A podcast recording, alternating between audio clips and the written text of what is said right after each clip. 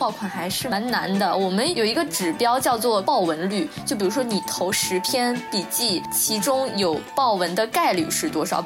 爆款其实是能够被拆解出来的，但是当你做一个内容之前，其实你并不知道它能不能爆。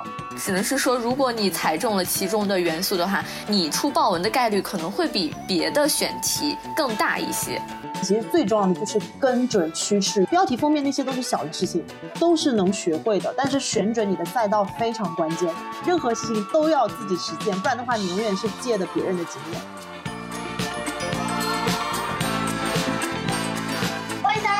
工位，我是主播向梦人，也是前小红书和字节跳动的资深运营。从大厂退休之后，在世界各地当数字游民，目前人在巴黎生活。今天来做客我的直播间。什么直播间？今天来做客我们海岛工位的依然是我的小红书前同事 Doris。那我们请 Doris 做一下自我介绍吧。Hello，大家好，夏姐有那么想做直播对吗？下一秒就想要开直播间。我是夏姐的好朋友 Doris，然后同时我也是一个小红书专家、品牌营销人，目前正在上海做 freelancer。OK，我是主持人蛋魂酱，对我是今天来担当工具人的角色哈。嗯。这一次还是来继续聊怎么做自媒体，然后做做个人 IP 的话题。其实有一个话题，我发现在夏姐的评论区以及就是咱们听海岛工位的用户里面很关心的，也是有高频的一个提问词吧，就是爆款。大家想聊爆款的心情是很可以理解的，对吧？因为大家可能会，呃，就像我们上次聊个人 IP 一样，就是会被会在意数据，在意流量，可能会。陷入一种流量焦虑里面，也可能自己想入门，但是摸不到到底怎么产出爆款的一个呃路径，嗯，所以我们今天也是跟 Doris 和夏姐一起来聊一下，哎，到底爆款应该怎么做，可能会对大家产生帮助吧，嗯，先聊聊，可能一定会对大家产生帮助，好，一定会，一定会，嗯。反正我觉得听到咱们这个系列的朋友啊，都是有赚到的，嗯，因为咱们可是免费的呀。那先聊聊怎么定义爆款吧。小红书到底怎么才算爆款哈？然后我最近关注一个账号，他是每天会分享三条小红书上最火的笔记，但是是不是真的最火啊？咱也不知道啊，咱们也看不到大数据。但是看了他的几篇分享的爆火的内容之后，我发现哈，这些爆款笔记，首先它的点赞量起码都在两万以上。我甚至还看到一条快十万点赞的笔记，天呐，这这个数据我的手都数不过来了。那就是夏姐和 Doris，你们俩一个是作为一个博主，以及呃小红书平台或者是运营方的角色，那你们是怎么定义一个笔记是不是爆款的呢？首先，在数据上，其实只要你的点赞、收藏，然后评论加起来超过一千，这我们其实就已经定义这个是爆款了。你讲的那个是十万，其实那很难很难，那可能是有平台在后面推波助澜，所以它才会变成十万。所以通常你只要超过一千，你就已经是一个爆款了。嗯，其实爆款来说，最主要的就是数据嘛。其实我在品牌的时候，大家的一个基本的认知都是跟夏姐一样的，也就是互动数加起来超过一千你就算了。嗯，因为对于投放来说，其实出爆款还是蛮蛮难的。我们有一个有一个指标叫做 KPI 吧，算是叫爆文率。就比如说你投十篇笔记，其中有。爆文的概率是多少？比如说，如果有一篇，那就是一除以十等于你的爆文率就是百分之十。啊，其实百分之十已经算很高了。如果是你的报，你投放的报文率能够有百分之二十到到三十，你就说明你真的是一个很会投爆款的人。嗯，哦，这是品牌投放的一个指标。嗯嗯哦，那还有什么其他的指标吗？比如说，如果你要看我这篇呃这个。笔记触达了多少人，那就是阅读量、曝光量，对吧？有多少人看过了？就是所谓的小眼睛。对，那有多多少人看完之后觉得你这篇内容是有用的，或者是我是我是觉得我我有一些共鸣啊怎样的？他跟你有互动，有互动的话，其实就是包括一系列的看看完你这篇笔记之后的一系列动作，点赞、评论、转发、评论、收藏，这些都算是跟你产生了互动嘛？这些加起来，它会有一个互动数，然后。从互动，从阅读转化到互动这一步，它中间有一个转化率，啊，然后这个可能有一些品牌它也会看一看，还有还有一些指标是叫 CPE、CPV，就是我用大白话来说，就是一个平均一个阅读花了我多少钱，平均一个。点赞或者是平均一个互动花了我多少钱？那这个数字肯定是越小越好。这个数字越小，说明我这个内容的效率更高，对吧？嗯啊，说明我这个钱花的值，说明这篇内容性价比很高。好细啊！对，因为品牌它现在大家都没钱了嘛，对吧？现在的品牌肯定比以前我们那个时候有钱的时候，呃，每一笔钱都要花到刀刃上。嗯，哎，那刚才说到这么多数据啊，观看、点赞、收藏、评论。那有哪个数据更重要的说法吗？嗯，比如说有的品牌更在意点赞量，或者是有的品牌更在意评论量。它不仅是要看品牌，而且也要看这个品牌这次投放的目标，它的目的是什么？比如说有一些品牌，它目前正在从零到一起步，对吧？它现在可能最重要的任务就是我要先活下来，我要有一个爆爆款出来。那这个时候一定是说，呃。内容能够达成销售是最重要的，可能它它往电商平台导流的效果是最重要的啊。那有一些品牌，它目前像比如说一些大品牌，它现在根本就不需要去追求这个让更多人知道我们，对吧？曝光量啊、阅读量，当然它也追求，但它可能是更次要的。它更需要的是让用户跟我们产生粘性，更加喜欢我们，对我们有忠诚度。那它可能更看重的就是互动量，所以嗯，也看。不同的阶段和他自己想要达成的目的，我发现品牌、博主和平台这三个角色，他们他们看的东西是不一样的。那品牌可能更看投放的效率，对我每一分钱有没有花在刀刃上，真的有没有产生转化。那呃，平台它可能是有一个一整个计算的维度，就是它可能有一个算法的逻辑来判断，哎，我这条内容放到流量池里面。有没有就是点赞、收藏、评论？它可能有一个加权的维度，然后综合这些数据之后，它判断，哎，这一条笔记是不是能爆，然后再放更大的量或更大的流量池给你。嗯嗯，哎，那从博主的角度上来说呢，夏姐你会更在意某些数据吗？我觉得我目前对于数据这个层面其实还挺佛的，但是我会比较在乎我的这个藏呃收藏跟评论。就是我先拆解一下大家对于三个不同，因为我们之前在小红书工作的时候，其实会知道说用户对于这三个按钮的，就是点击这三个按钮他们的情绪是怎么样。其实点赞有可能只是因为他们觉得还不错，我点一个赞，但是收藏才是衡量用户到底觉不觉得。你这个用户有内容的比较关键的东西，评论其实就是你的这个内容够不够共情性，共情到说让这个用户愿意花时间来跟你评论。所以我其实会比较在乎我的收藏量跟评论量。那点赞量当然更高更喜欢啦，因为那个东西有的时候如果是投放的话，其实是给品牌交差的，证明说哦，你看我这个内容还是不错，有蛮多点赞量。但是判断我这个内容到底被不被用户喜欢，我比较在乎收藏跟评论。嗯。因为它是更重的一个互动行为，我确实也也发现，用户在做每一个互动行为的时候，他的动机是不一样的。比如说点赞，就像夏姐刚刚说的，哎，我可能就认同你一下，然后就划过去完事儿了。那评论呢，可能是更深层次的共鸣。那收藏呢，那可能是我觉得这篇笔记它对我是有用的，就是它的使用价值可能是更高的。哎，但我想问一个问题，你们真的会打开自己的收藏夹吗？我会。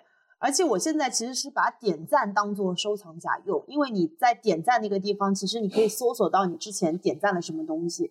因为我现在比如说我在地铁上，或者说我这个时间其实没有办法沉浸式的看小红书，我就会刷一刷，然后这个内容我觉得 OK，我之后慢慢看，我就会点一个赞，代表说这个内容还 OK。然后我之后回到那个点赞那个地方，如果那个内容不符合我的预期，我会把那个点赞取消。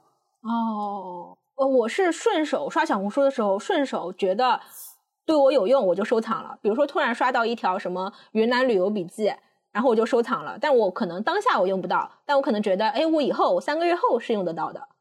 嗯，会有个这样的心态。现在点赞就可以了哈，因为点赞就可以直接通过标题搜索到。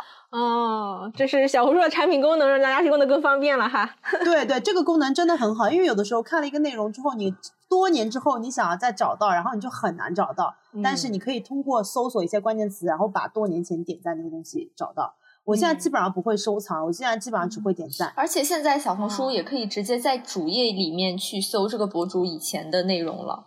以前是不能搜的，嗯，对。真的很好。OK，但是咱们刚才说了数据哪些重要，哪些不重要，但是咱们出爆款要做爆款，还是要回归到内容上来嘛。那我自己啊，给咱们聊这个选题之前做了一点点功课，就是收集了一些所谓的爆款内容，就是他们点赞量都很高，有的两三万，有的三四万，但是看它看起来真的很普通啊，我就有点疑惑啊，为什么？为什么这些看起来很普通的内容，数据会这么爆？咱们来进行一个猜数据的游戏吧，好吗？就是我挑了几个看起来我觉得可能是比较普通的，但是它确实非常爆的，呃，小红书比。然后呢，我给大家念念标题，你们可以猜一下它到底有多少点赞量。我把数据隐藏掉，截图给你们。其实你你只看标题，其实看不出来，但是你看那个样子，你会知道说，哦，就有那味儿了。因为咱们的听友是看不到的嘛，所以我还会把标题念出来，然后描述一下是个什么样的图片。我开始啦，咱们这个游戏开始啦。就第一个标题是“他真的三个冒号，我哭死”，然后图片是两个两坨冰淇淋。来来来，猜猜他有多少点赞量？两万，一万吧，这个肯定也一万，一万两万，一万两万，确认了吗？确认。好，那我公布答案了。他的点赞是三点九万。他的收藏是四千加，四千两百九十八条收藏，他的评论量是一点七万。来说说为什么觉得他值得这么多的？因为我觉得我们接下来猜这个东西，其实你找到的爆款肯定都是一万加的东西嘛。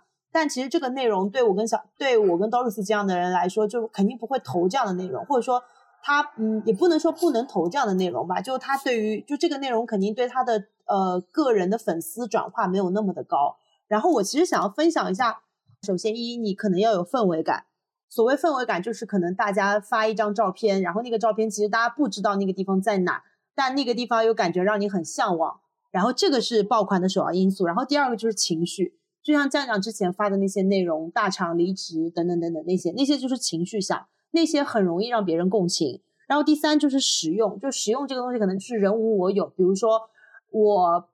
双非大学如何申申申请上哈佛之类的这些东西，我普通家庭如何年入一百万？那这个就是人无我有比较实用的技能。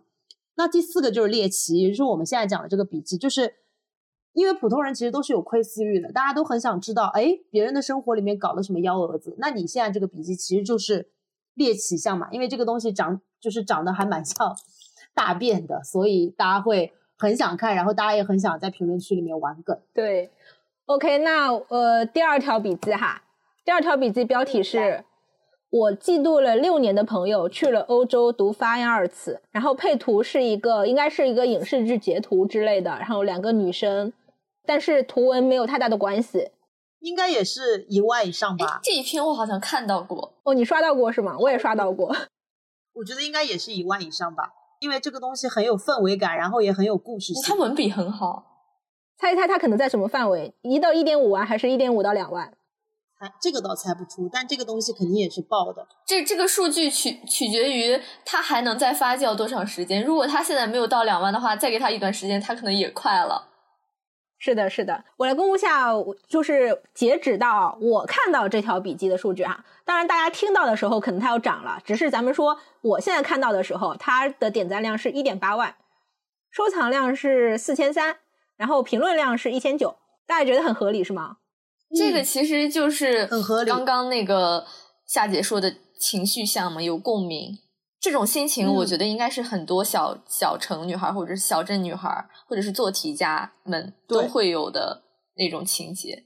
嗯，青春疼痛文学 是有点那味儿，疼痛文学，然后又又带了有有点像悲伤逆流成河的小红书版本。你看它的配图也很青春疼痛文学。对对对，哎，那我们先看第三条吧。第三条内容标题是“巨可爱啊啊啊”，有人懂吗？然后配图是一个看不出来是什么东西的东西。你这个今天找到的都是咱们狠狠奇那个猎奇，猎奇这个东西在小红书上非常能做，而且小红书现在不是有它自己的热榜嘛？小红书的热榜基本上都是猎奇项。就是猎奇向，要么就是情绪向的东西。因为比如说食用干货类，项，我们说它不大可能让一个人走上热搜，但它会让一个现象、一个好玩的东西成为一个。比如说最近在流行那个拿着枫叶去小人国，那个东西肯定就是会有一万的东西，那个东西就是猎奇。前年吧，应该是二零二一年，我在小红书工作那会儿，流行过一个晒葡萄干，然后那个人就每发一次他自己，他他把一颗葡萄一天一天的记录如何晒成一个葡萄干，然后包括最后有人开始晒苹果，晒各种东西，然后那个东西它就是每发一次都一万点赞以上，那个东西也是猎奇项，小红书的热榜上都是蛮猎奇的东西。因为我举的这几个案例，它肯定都是一万以上的点赞了，所以再猜一猜，再猜一猜，它高于一万可能会是多少？给一个范围哈，大家觉得这条笔记它是两到三万还是三万以上？这么高吗？他竟然有？猜不出。OK，那我公布一下，这条笔记有五万的点赞量啊！它它为什么？我很很难理解。不懂。但是小红书上就是这样子的，因为有的时候我看到一个人，他发了一个自己的痘根。就是他挤痘痘挤出了一个痘根，然后那个痘根可能有三四万点赞，就这个东西可能是猎奇加情绪，因为猎奇大家都想看嘛，然后情绪就是大家对于拔出痘根这个东西很爽。没错，这条笔记它五万点赞量，但是它的评论量以及收藏量都比我们刚刚说的那几条要低，因为它评论只有三千，然后收藏只有一千多。对，我觉得是这样，就是像我刚刚讲的，其实一个爆款想要成为爆款，它其实有四个元素嘛，一定有一条符合我刚刚讲的那四个，比如说氛围、情绪、实用、猎奇。所以，当你想要发一篇笔记的时候，你得先看看说你的那篇笔记是不是在以下的某一个象限当中，你才有可能成为爆款。然后我刚刚讲的这个猎奇的东，就是因为你刚刚举的这个例子都是猎奇向的东西，我其实不建议大家如果想要做博主、做个人 IP，要做猎奇向的东西，因为猎奇向的东西它最终的转粉率是不高的。就你发了这个东西，它可能有几万点赞，但它没有任何一个人会因为你而关注你，所以它即便是几万点赞留在这儿，你除了有一篇这个笔记可以时不时跟你的朋友去炫耀一下之后，它其实对你的账号没有任何的帮助。甚至有的时候还会引来一些不必要的打扰，所以这个东西当然是可以发，但是它对于你个人做博主其实没有什么比较正向的帮助。Doris 在波浪鼓头点个不停，我们来听 Doris 姐姐讲讲。哦，我也想补充一下，就是在夏姐的基础上补充一下她的那个。做豹纹的四个要素啊，就是它的这个配方呢，就并不是说你这么做了，你就会偏偏出豹纹。你只能是说，如果你踩中了其中的元素的话，你你出豹纹的概率可能会比别的选题更大一些。我自己其实因为我我是长期 follow 呃夏姐嘛，然后。他其实之前做过非常多的爆款，我记得我之前有一次找他咨询，那一次他就跟我讲说，他也是跟我分享他自己的账号是怎么起来的嘛。他就说那个时候我们小红书是当时易梦玲偏偏都爆，然后小红书找了易梦玲去扫楼，他当时就拍了非常多易梦玲的素材。他发第一篇易梦玲之后，发现蹭蹭流量嘛，蹭流量爆了之后，然后后面他就一直在不停的带易梦玲。他只要是一提到易梦玲这一篇的数据就很好，所以我感觉这应该也会影响他后来发文的逻辑。比如说，他可能发现自己的笔记可能一旦带上巴厘岛数字游民这一篇笔记就会好，所以他会有一段时间一直不停的在复用这个标题。还有什么，比如说亿万富翁的呃财富秘诀、财富密码之类的。就是他发现有一个标题能够让他成为爆款之后，他就会在自己身上复用。那所以我觉得爆款其实是可以复制的内容，但并不是说就是你做了这个选题，你能出爆款，大概率别人做他也能出，但他并不是说你只要做了这个选题，你就会出，只只会说你的概率性一定是大一点。嗯，很谨慎，很严谨，很严谨。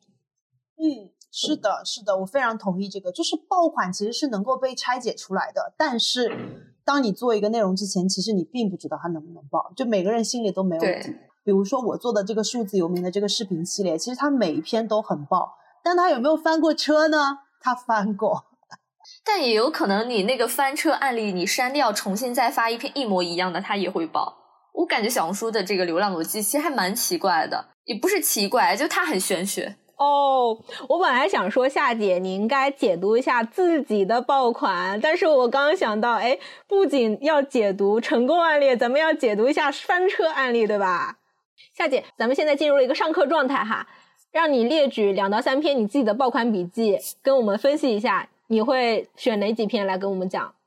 我就选我置顶的两条，然后以及数字游民的一个系列好了。就是我置顶的那一条是给 UA 拍的广告，它为什么会爆呢？首先一是我的这个文案写的非常的好，然后我的取景就我一开头前十，因为大家都知道作为一个爆款前十秒非常之重要，因为我的前十秒都放了一些非常好看的景色，就是我在巴厘岛拍的海边的夕阳啊等等，节奏也不拖沓，然后迅速的又在伦敦拍摄。就首先这个地方这个景很重要，而且这一条我是在伦敦找专业的团队拍的。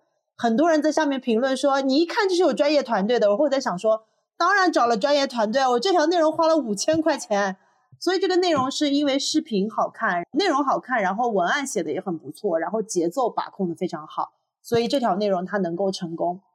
然后第二条，它的点赞量现在有一点三万，就是我之前发的内耗自救的这个东西。这一条我觉得它能爆的原因，是因为在当下每个人，我觉得尤其是女生吧，有点喜欢 PUA 自己，就是尤其喜欢说我这不漂亮那不漂亮，我有一种不配得感。但是我这一篇笔记就是一直在跟大家说，我就是我就是好，我就是棒，没有什么人会在互联网上讲这种话。然后我讲了这个话，并且我当天的状态非常之好，而且我当时去出这个。内容的原因完全就是因为我灵机一动，因为我在跟我一个朋友开玩笑，我就好像说了一句话，我说你请我吃饭，我我让你赚了，这是我蛮日常会讲出来的话，就突然觉得说，哎，这句话还蛮可爱的，然后我就花了半个小时写出来，后把它拍了。这个是两个爆款，因为我之前有很多爆款，那个爆款都是我蛮不经意的那种爆款，就是随手拍的爆款。但我今年有一个那个数字游民的第一篇爆款，就是我跟周二怪的数字游民那个系列，那个东西能爆的原因是我们两个整个氛围是很轻松的，因为周二怪原来是做脱口秀的，所以他非常能够把任何的话题都变得很好笑。然后我们两个整个的状态，因为我们两个既真的在聊了一些干货，比如说你做数字游民，你做自由职业，你到底有怎么样的这个路径可以让你获得成功？但是我们两个又不是那种在一个演播室里面这样端着在聊。我们俩本身是嘎嘎嘎在嘎嘎嘎，就是在瞎聊，然后在一些关键的时刻，我们俩也没有绷着。比如说，我就记得啊，周二怪他就问我说：“你现在靠什么东西生活呢？”按道理，这个人应该说我现在有五份职业，八份收入，但是我就开了一个玩笑，把那个局破掉。我就说我现在靠我当时退掉上海的房子，房东给我的押金生活。对，就是会在每一个让大家觉得这个人开始要装的时候，然后我就通过这样的东西来把这个梗破掉。当然，这都是马后炮了。但是他在做之前，其实我不知道他们会有个这么好的量。但是这个经验，我事后肯定是一直在复用的。但不是每一篇复用都能够再大再达到前面那个高度。但是它肯定是符合我刚刚讲的四大黄金法则的。比如说我置顶的那个东西，那个东西就一定是情绪的东西嘛。因为我前面就在讲说，我过去一年在巴厘岛，然后我又来到伦敦，别人就会在想说，哦，我一个普通人，我也想要去伦敦，所以这一定是情绪项。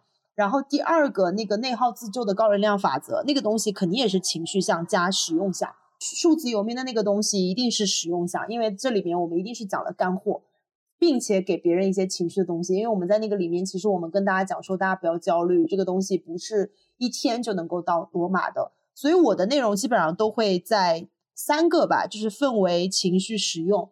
猎奇我是目前没有在做，因为我知道做了这个对我的账号其实没有什么好处。对，还有一点就是猎奇的东西它不可持续。哎，夏姐，我问个问题啊，你在写第二篇内容的时候，就那一篇讲情绪内耗的，你说你二十分钟就写完了，但是你在这二十分钟写它期间，你当时有没有一种就是预感或者是直觉？哎，我写这个是 OK 的，有这种预感吗？我我应该是有一些预感，觉得这个内容应该会 OK 的，但是我没有想到效果会那么的好，因为它有将近三万的点赞。而且我是非常，就我之前拍摄一个视频，它都是一个很强的脚本，就我所有的内容都是其实有挺强的文本性的，所以我要花费时间去写脚本，写完脚本之后我要把那个脚本背下来，所以那是很复杂的。但是因为那个东西是，就是那里面每一句话都是我日常会跟我朋友讲的话，所以我在讲的时候本身就是很自然、很轻松，然后就就就录了就拍了，而且当时我记得。我是写完了之后，我跟一个人约了四点半去吃饭，所以他四点半就准时出现在我家楼下，就刚好把它弄完了，然后就走了。就那是一个非常轻松不费力的过程。嗯，哎，我其实想有点想要问夏姐，就是 U A 的那一篇笔记啊，因为当时发出来的时候，我有关注。其实你在发这一篇笔记的，呃，可能之前连续好几天发的笔记的数据，可能就是没有那么的好，就可能有有个一一两百左右，甚至有的可能不到一百。你有跟品牌方确认说他有没有给你这一篇笔记投流吗？他有投流。所以我是觉得，你之前不是有说你其实对品牌、对接广告这个事情，你其实是很爱惜羽毛吗？就我是觉得，如果你在接广告这件事情上，你跟品牌其实是双向选择。就品牌他在看你是不是适合我们的时候，由于你自己对于广告质量的要求、对品牌的要求，你也会去筛掉一些可能质量没有那么高，然后留下一些他真的是喜欢你，然后愿意为你的内容助力的一些品牌。因为如果 U A 的呃话，我不知道他们做跟跟你的这次合作是不是配合 campaign 啊？一般来说，如果是一个品牌 campaign 的话，他们除了跟品牌，就是品牌除了要跟你买这一条内容的合作的钱，他为了让你这条笔记发挥更大的效果，他会去追加一些费用去投流，就去放去放大你的这一篇笔记。所以有可能你的这篇笔记的数据有一部分也是来自于品牌方的助力。是的，这篇笔记是投流过的。我那篇笔记就是一个广告的视频，它能够涨粉七千个，所以那是非常非常惊人的。所以我在跟 U A 合作之前，我不确认他们会不会投流，但是我有跟他们沟通过，就是我每次跟 U A 合作，我其实都会花蛮大的精力跟成本去做这件事情。就比如说我平常一个视频，其实肯定不会花成本到五千块钱做这个事情，但是我心里面知道说。如果我把这个视频做得很好，他们就有可能会给我投流。那我这个东西就相当于，呃，一石二鸟，就是我做这个视频又赚了钱，然后我同时又给自己涨了粉。对，所以好的广告其实也是让你很加分。明白了，嗯。但是我们在讨论爆款的时候，我们今天讨论的爆款就是一定程度上是排除了，呃，有投流的因素的，就是限定一下咱们对于爆款的一个范围啊。嗯，明白。我可以分享一下，我之前在做品牌投放的时候，如果我想让一个博主出爆款的话，大概率会用一个什么样的逻辑去给品去给博主下 brief？就是我的好实用啊，我的 workflow 这个太干货了。我的 workflow 大概是这个样子的，就是我会去翻他之前的笔记，可能大概呃半年之内或者是一年之内，他最爆的那些内容。都挑出来，然后我去看它的封面是什么样子的，标题是什么样子，他他想要表达的那个观点或者是话题，如果是视频的话，它是那种故事感的呀，还是说仅仅只是对着镜头的一个自拍，或者是一个呃 ghost talk。就是它的表达形式是什么样子的，然后我会给他框一个大概的框架，我会告诉你说，哎，我之前看了你的这个呃主页，我觉得呃这样子的标题，类似这样的标题，类似这样的封面，类似这样的话题，有可能出爆款的概率会更大。你可不可以在这个框架下面，结合你目前现在的已有的一些选题，把它们给结合起来，这样子其实出爆款的概率会更大一些。哦，明白了。哦，原来是品牌这么下 brief 的。呃，对，如果如果是那种很精细化的运作的话，如果你是真的很重视这个博主，你想要跟他共创出一些好的内容的话，像夏姐这种博主，一定就是我会有可能我会跟 agency 或者我自己亲自来对的啊，因为我真的是要指望他给我出好的内容啊。但有一些品牌，他在执行的时候可能也不会这么细。嗯，可能我怎么样出爆款这种任务。基本上都是要靠博主自己去想了，所以我感觉复盘对博主来说也蛮重要的。嗯，是，就像我现在有一个制作人，我们每个月会开一次复盘会，然后你就会非常清楚的知道说，就因为你当你自己在做这件事情的时候，你没有一个外部视角，这个事情就你很难自己去反省说，哦，我这这一个月做的哪些内容是应该持续在做的，哪些内容其实不应该去做的，哪些内容讨喜，哪些内容其实不是那么的好。哎，我对你们的复盘就是好好感兴趣，可以做一期播客呀，就跟大家揭秘说你们是怎么样去做内容的复盘的。对，博主是怎么工作的？就比如说，你就会看说你这个月做了哪些内容涨粉率很高，然后哪些内容它就是数据很好，然后为什么？然后哪些方向你可以持续运营？就这些都是我们每个月在看的。然后包括其实季节也很不一样，比如说。冬天到了，大家就就比如说我最近就没有在发那种很多积极奋斗的东西，而是在发很多相对来说心灵鸡汤的东西。因为大家到了年底，其实大家就没有那么的想奋斗，大家就会觉得我这一年都够累了，你到年底你就不要再让我辛苦奋斗了。比如说我最近发我在南法的海边说，大家有的时候可以不用那么累，然后休息休息也可以，那篇内容就很爆。就是这个东西也是跟季节有关的，嗯，然后包括营销的节点呐，都都很重要。就这个东西都是要考虑的，无论是宏观还是微观。就我刚刚讲的季节性的，这肯定是宏观因素。然后我们在讲的封面标题，这肯定是微观因素。就这个东西真的是你要细细考量，才能够把这个东西长期有效的经营下去的。哇，这个就好像运营思维啊，就像我们在平台工作。做运营、搞策划时候的思路，对，就是要有前瞻性。就像我们做，比如说之前有时尚博主，他一般都会要比其他品垂类的博主要更有前瞻性一点，因为他要，比如说你现在是夏天了，马上就要换季了，那你不能已经到秋天的时候再出秋季穿搭，你要提前出，赶在别人前面。像我们之前在做这个时尚品牌的投放的时候，也是，比如说。马上要到年底了吧？年底呢，那大家可能就会出红色系单品。就是每到这个时候，你都闭着闭着闭着脑袋想，你也知道这个时候要出新年穿搭了。那你不能到已经到新年你再出，那那个时候你两个星期准备下来，这个这个热点你已经赶不上了。那你可能就要提前一个月比别人要早早点出。嗯，红色穿搭呀，然后红色单品啊，新年穿搭呀，过节什么的都要提前想。嗯，你刚才举了时尚博主的例子嘛？我想举一下我比较了解的，可能是影视赛道的例子哈。就比如说，如果影一个影视博主要追热点，那真的是在跟热点赛跑。就比如说，我要做斯文女王的，跟着更新去解读，就是没有别的要诀，想火就一定要快。如果你没有比别人快，那你就只能做到我比别人深度。嗯，就是只有这两个方法了，要么快，要么深。是。嗯，这么说来，其实不同赛道如何做爆款也是有不同的方法论的。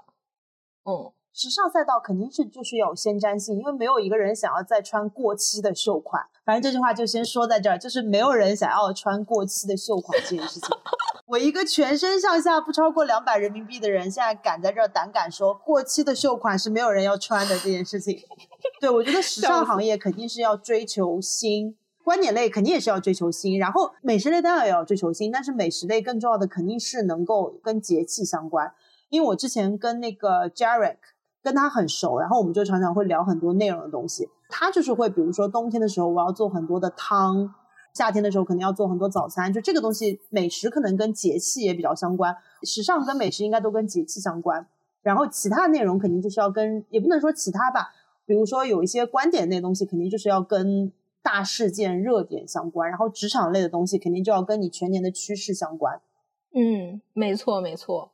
哦，这个嗯抽象出来的方法都很都很到位。嗯，做自媒体这件事，其实最重要的就是跟准趋势，因为你自己瞎估到是没有用的。但是如果你的这个内容跟上了某个趋势热点、某个风口，你这个内容会非常非常的爆。就像我去年做数字游民这个东西，为什么能够爆，也是因为去年数字游民是一个大趋势。如果我今年做，或者说我后年做，或者说我前年做，其实它都不一定有那么高的效果。所以大家在做自媒体之前，就是我们讲的宏观跟微观的赛道，比如说标题、封面那些，我觉得都是小的事情。大家在做自己选择自己的赛道之前，其实要先看看说我在做的这个事情能不能够搭上时代的快车，因为只有这样的话，你一个船你借风才能够使上力嘛。这个是最重要、最重要、最重要的。标题、封面那些都是小的事情，都是能学会的。但是选准你的赛道非常关键。没错，没错。然后夏姐刚刚说到，呃，夏姐刚刚说到观点类，我也想补充一下，就是我觉得观点类尤其一定要切中和找准当下大众的情绪。对，比如说，对你不能说在二零二三年还告诉大家你努力奋斗你就能在大厂当 P 八，就现在没有人信这一套了呀。或者说你在十年前告诉大家要躺平，也没有人信的。嗯，对，就别说这个了，就是十五年前大家还在教斩男装，今天没有人敢在网上教斩男装了。我我化妆就是为我自己看，我斩你个大头鬼啊，对吧？就这个东西，大家一定是就是在做内容 sense 之前，这个 sense 大家一定要先学的会。就但我在想说，有一些人他可能确实是搭不上时的快车，那也没。关系有可能十年后这个船就轮到你这儿了，嗯，是的，是的，所以大家做呃长期主义的东西。就比如说，十年前想要佛系的人，十年前可能没有人信他。但是如果他从十年前一直佛佛到现在，他现在在讲佛系，那船就轮到他这儿了。大概是这个意思，就风水轮流转嘛。嗯，而且我觉得做自媒体这件事情特别像给家里点香薰蜡烛，就你点香薰蜡烛也是你点一段时间之后，你家里才会香，然后你灭了之后，你家里还是香。做自媒体这件事，就是你永远在做的时候，它可能没有那么的火，但是你要。瞄准说，我这个东西在将来的某一天一定会火的。我不知道大家懂不懂我的意思，就是你一定是比那个时代潮流提前的，所以它需要你这个人有一定的前瞻性。嗯，就肯定不是今天上了一个网上挂了一个热点，然后我去做。当你准备测热点的时候，你就是会沦为，你就是会变得很被动吧？是，嗯，不是说你就一味的要追热点，就是我们之前聊这么多什么。个人 IP 怎么找到自己的个人特质？你要有一个立足点，在这个立足点之上，你再去考虑，哎，我怎么去蹭热点？对我又想到了 Doris 的一加 X 理论，那个一可能就是你找到自己的个人特质，然后热点是后面的 X，是你第二才要去考虑的事情。OK，那我觉得，呃，热点的就是爆款的啊，什么方法论啊，其实前面已经聊了很多了。但是呢，我们又来进行一个小红书田野观察了哈，我真的很想忍不住吐槽，就是。第一，小红书的流量到底是什么玄学？到底是什么玄学？我因为我看到大家都在卷标题啊、卷封面啊，都在告诉大家，哎，听我的，你就有流量。流量密码是这样，只要做一二三，你就能写爆款。但我觉得这些都很就是很难掌控啊，因为小说的流量它就是玄学啊，就是有时候我可能一比一去复刻爆款，不行，没有效果，对吧？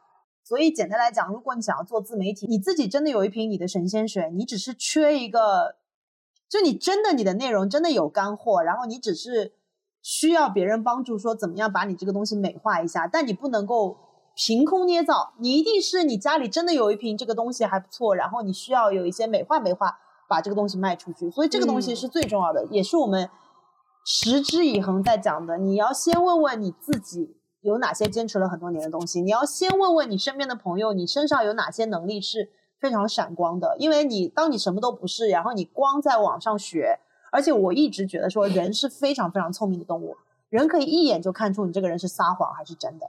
嗯，哎，那你们对于所谓的爆款标题或者是爆款封面有没有一些想审判的呢？比如说一些常见的标题结构之类的，比如说嗯。努力十年，我从双非二本逆袭成哈佛学霸。就比如说，我觉得小红书的标题分为我浅浅分为三类好了，一类就是那种营销号的那种，就是三分钟我让男人为我花了十八万，就这个东西，我相信大家一定听过，就这个就是非常典型的营销号的东西。然后太多了，这个东西今天肯定是不奏效了，而且这个东西看着会让人反感。第二类的标题肯定就是猎奇项，比如说我。多年的好朋友去了欧洲干嘛干嘛？我没想到啊，什么就是这种猎奇向的东西。然后第三类东西就是特别能够挑拨别人情绪的东西，嗯，就是非常让别人能够共情的东西。比如说我最近发了一个内容，叫做呃，越是普通的家庭，才越要走出去看世界啊。就这个东西就完全是共情，让别人能够获得共情的。而且这个内容也是我自己发自内心的东西，而且它没有那么的，我不知道大家知不知道，就是它没有那么的要。就比如说那个内容，一像说我三分钟告诉你怎么赚了一百万，这个东西就会显得这个人很要，很很假。我不知道大家懂不懂。所以反正今天营销号的内容一定是走不通了，它还不是主流。可能你会在网上看到有一个内容，它用了这种营销号风，它走得很好，但你要相信它一定不是主流。主流一定是相对来说比较情绪向的。然后包括我其实还会观察到一个博主，他专门发那种图片，他连视频都没有，他的标题就是类似那种。我不知道大家有没有看过那种 LV、Chanel、Esop 的那种公众号，就是那种什么御风前行、什么元会自通，就是这种非常文艺、非常高逼格的东西。它的标题都是走这种风格，但它的照片非常有个人风格，它的每一篇数据都非常好。就这个人一直让我跟我的自媒体同行们都惊叹，就是他怎么可以 这么简单，但是又这么高级啊？那他照片是不是还挺难模仿的？非常难模仿，就是那种大片，甚至不是那种杂志封面那种大片，而是非常有氛围感那种大片。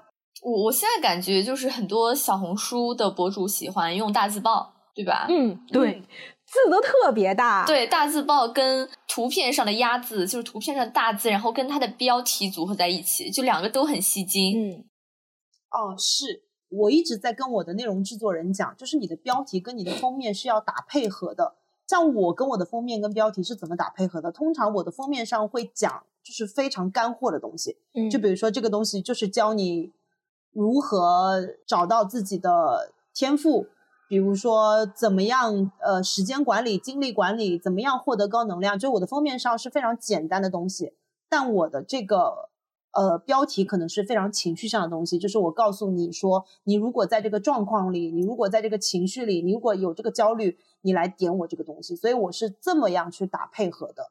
然后我相信这个也是一个需要的路径，因为有很多时候我看到一个人的封面跟标题上的字。那两个字是重复的，其实大家刷到一屏，大家的那个注意力停留在你这个笔记上时间很短。如果你这两个东西是重复的，其实是你浪费了大家的这个注意力。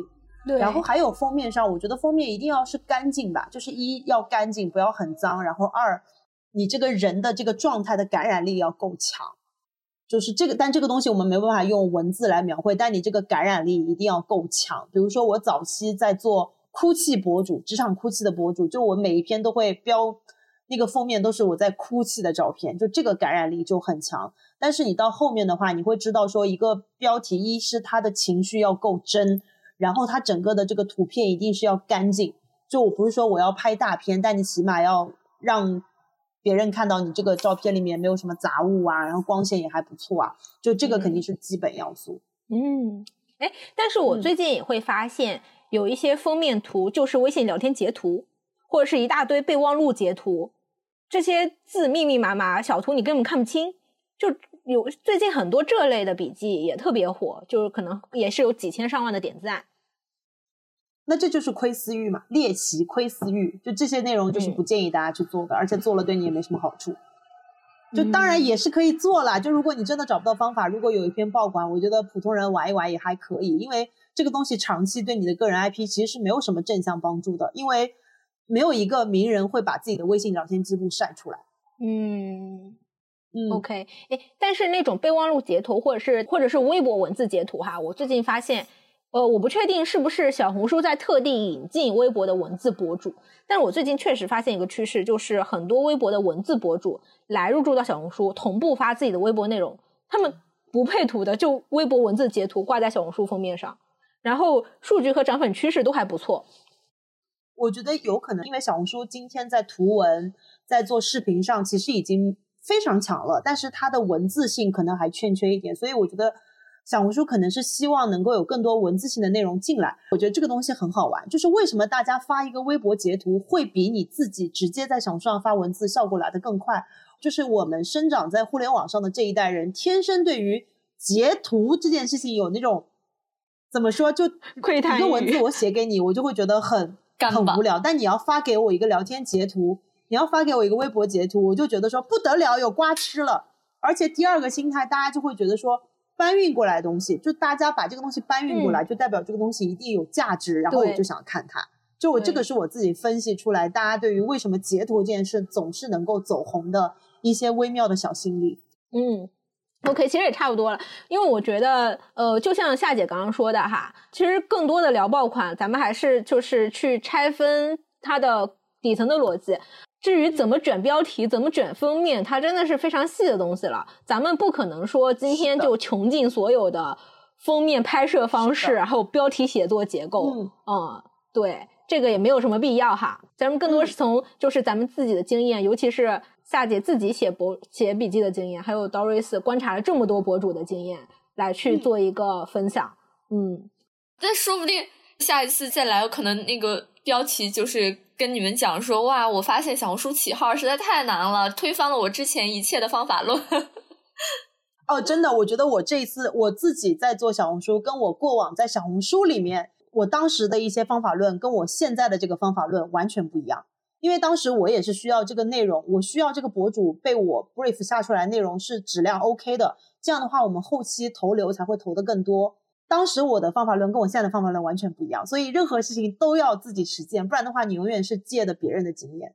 嗯，真的，因为你做在每个视角里面，你的需求、你的目的是不一样的。那我做博主，我自己发内容的时候，对吧？我就想我自己，哎，就是转化率怎么样，转粉数据、点赞这些。但是平台，我就想，我做一个平台运营，我的最大的目的就是实现我的 KPI，对吧？